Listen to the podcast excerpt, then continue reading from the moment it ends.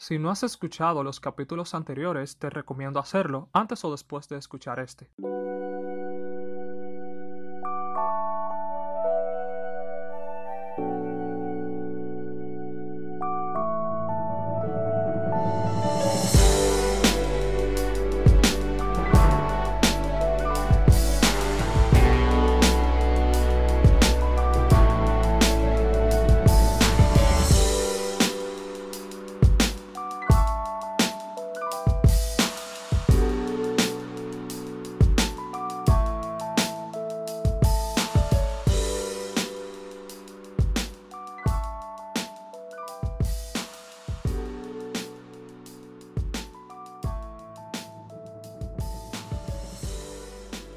Nuevamente y bienvenidos a mi podcast Cambia el filtro.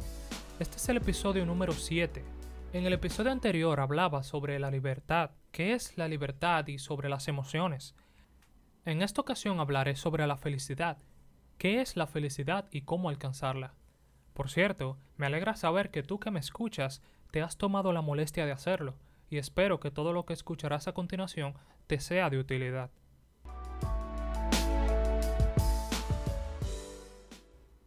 La felicidad es una emoción que se produce en un ser vivo cuando cree haber alcanzado una meta deseada. Todos buscamos la felicidad.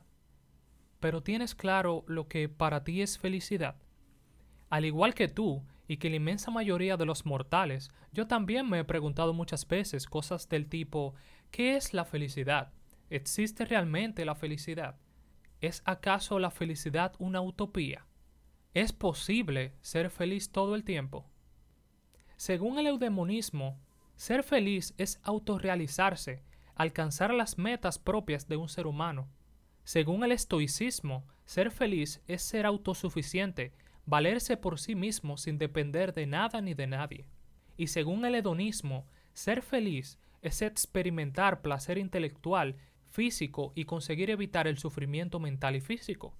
Algunos psicólogos han tratado de caracterizar el grado de felicidad mediante diversos tests y han llegado a sus propias conclusiones al respecto. Por ejemplo, Abraham Maslow y su teoría psicológica conocida como la pirámide de Maslow o la jerarquía de las necesidades humanas. Según Maslow, la escala de las necesidades humanas se describe como una pirámide de cinco niveles. Necesidades básicas, necesidades de seguridad y protección, necesidades sociales, necesidades de estima y la autorrealización. Las iremos definiendo poco a poco, pero te invito a que igual que yo pienses en tu propia definición particular sobre qué es la felicidad. Como ya he dicho en otros episodios, cada quien tiene una visión diferente del mundo, y por lo tanto lo mismo aplica para conceptos abstractos como la felicidad.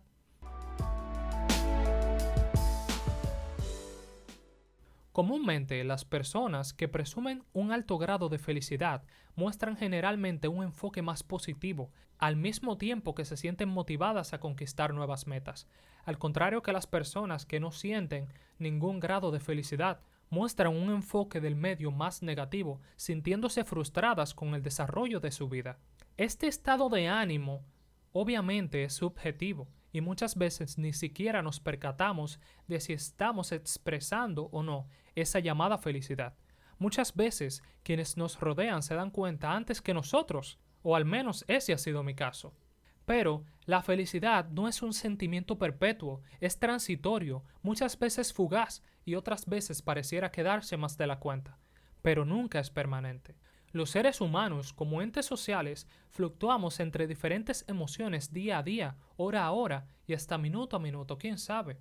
La felicidad frecuentemente se considera positiva, puesto que nos permite afrontar mejor las situaciones del diario vivir, que para muchos de nosotros no son poca cosa.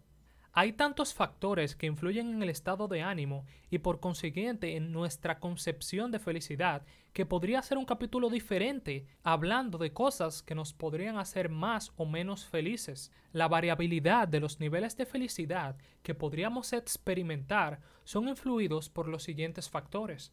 El primer factor son las necesidades básicas, todo lo que necesitas para poder subsistir, o sea, agua, alimentos, etc. El segundo factor es la necesidad de seguridad y protección. Luego de que las necesidades básicas son satisfechas, uno necesita sentirse seguro física y mentalmente y asegurar que esos recursos que nos van a permitir subsistir van a seguir estando ahí. El tercer factor son las necesidades sociales. Muy bien define Elliot Aronson en su libro El animal social que el ser humano por naturaleza, como muchos otros animales, necesita la socialización, necesita formar parte de lo que llamamos grupo o sociedad. Así que nuestras relaciones de amistad, pareja, familia, la aceptación social que pudiéramos tener, el ambiente en el que estamos y las personas que nos rodean, muchas veces no contribuyen a que en nosotros pueda surgir ese estado de felicidad. Imagina a las personas que viven en lugares violentos, en los cuales su integridad física se ve amenazada constantemente. No están cumpliendo con el segundo factor, Imagino que la felicidad no es un estado de ánimo que sea frecuente en personas que se encuentran en esa situación. El miedo, el terror y la ansiedad serían las constantes en ese caso. Las personas que nos rodean también es un factor importante. Si somos personas que no toleramos la crítica, que le damos mucha importancia a lo que dicen de nosotros, que tomamos las cosas de manera personal y que nos ofendemos, Tampoco creo que la felicidad sea algo que impere. Al contrario, todo ese veneno emocional nos come por dentro y el odio y el rencor podría ser lo que guíe nuestras decisiones. El cuarto factor son las necesidades de estima. Maslow describió dos tipos de necesidades de estima, una alta y otra baja. La estima alta concierne a la necesidad del respeto a uno mismo e incluye sentimientos tales como la confianza, competencia, maestría, logros, independencia y libertad. La estima baja concierne al respeto de las demás personas, la necesidad de atención, aprecio, reconocimiento, reputación, estatus, dignidad, fama, gloria e incluso el dominio. También añado que nuestras propias decisiones y ambiciones, deseos, y nuestra actitud ante la vida determinará en gran medida el grado de felicidad que podremos llegar a alcanzar y la frecuencia de la misma, porque como dije anteriormente, la felicidad no es un estado permanente de ánimo, sino que son momentos de nuestra vida. El ser capaces de dar soluciones a los diferentes aspectos del vivir cotidiano hace del individuo más o menos feliz. Esto se pone de relieve cuando entendemos lo que es la frustración, una de las causas principales de la pérdida de felicidad. La necesidad de autoestima es la necesidad del equilibrio en el ser humano, dado que se constituye en el pilar fundamental para que cada uno de nosotros se convierta en la persona que siempre ha soñado, o en el peor de los casos, un ser humano el cual no puede lograr nada por sus propios medios. Y esto último tiene que ver con el quinto factor, la autorrealización. Esta es la necesidad psicológica más elevada del ser humano. Se halla en la cima de las jerarquías y es a través de su satisfacción que se encuentra una justificación o un sentido válido a la vida mediante el desarrollo potencial de una actividad. Se llega a esta cuando todos los niveles anteriores han sido alcanzados y completados, o al menos hasta cierto punto.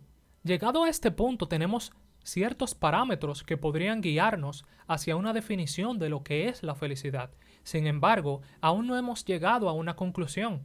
La felicidad no puede ser definida de una sola forma. La felicidad se manifiesta de muchas maneras durante nuestras vidas. Como dijo Eduardo Punset en su libro El viaje hacia la felicidad, la felicidad está escondida en la sala de la espera de la felicidad.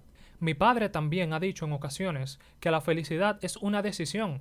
Tú decides si ser feliz o no. Y lo dije en el episodio anterior. No es posible controlar todo nuestro alrededor, pero sí la manera en cómo reaccionamos ante todo. Hay muchas otras cosas que podríamos mencionar, tales como el factor genético o el espiritual. Está demostrado que genéticamente hay personas que están predispuestas a ser más felices que otras, ya que la felicidad es un estado emocional activado por el sistema límbico o lo que se conoce también como el cerebro emocional. Por otro lado, para las religiones teístas, la felicidad solo se logra en la unión con Dios, y no es posible ser feliz sin esta comunión. La felicidad es considerada la obtención definitiva de la plenitud. Sin embargo, hay diferentes puntos de vista según la religión. Por ejemplo, el budismo, una escuela filosófica no religiosa, para la cual no existe un creador ni tampoco un alma, considera que la felicidad duradera se alcanza al erradicar el anhelo ansioso, lo que se consigue al despertar de la ilusión del yo o la iluminación, la liberación del sufrimiento y la superación del deseo, a lo cual se accede mediante el entrenamiento mental. En mi preparación para esta perórota, le pregunté a mis amistades cuál es su definición de la felicidad y qué cosas los hacen felices, a lo cual me respondieron lo siguiente. Y cito, Para mí, la felicidad es algo complejo. A veces es el hecho de sentir que se tiene todo o algo. Otras veces uno siente que la felicidad son solo momentos. Para mí, la felicidad es mi familia, saber que soy afortunada de tener una, de tener un trabajo y tener buenos amigos. También otra definición que me dieron fue la siguiente.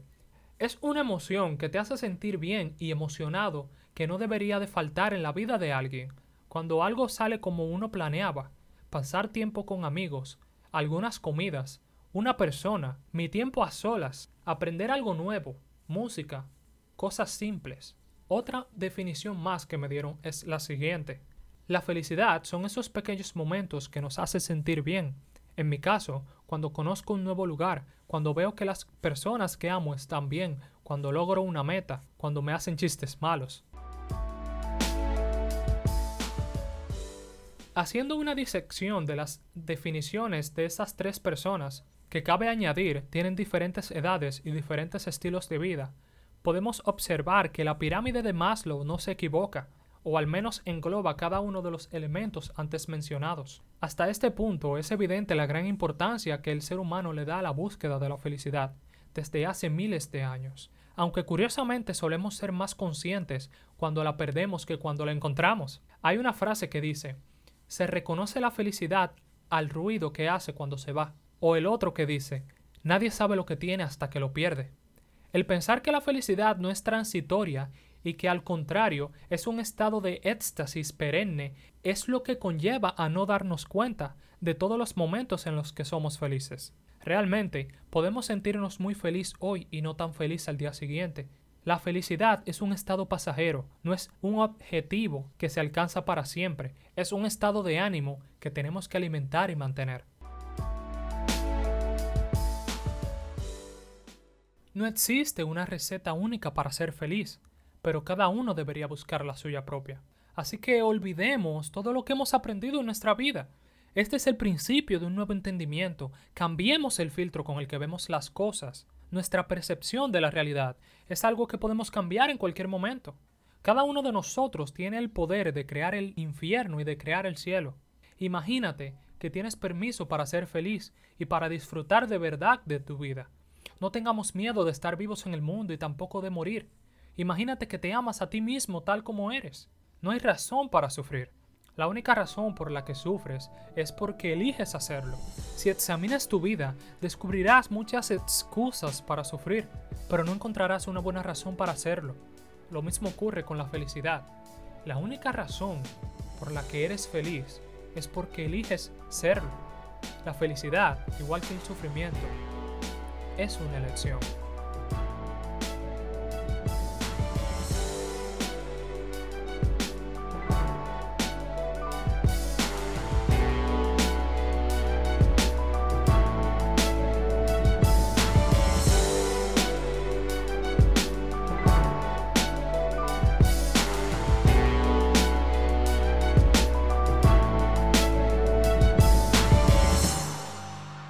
Te gustó el capítulo de hoy, sería bien cool que dejaras tu valoración en cualquiera de las plataformas que estás utilizando para escucharme y que lo compartieras con tus amigos.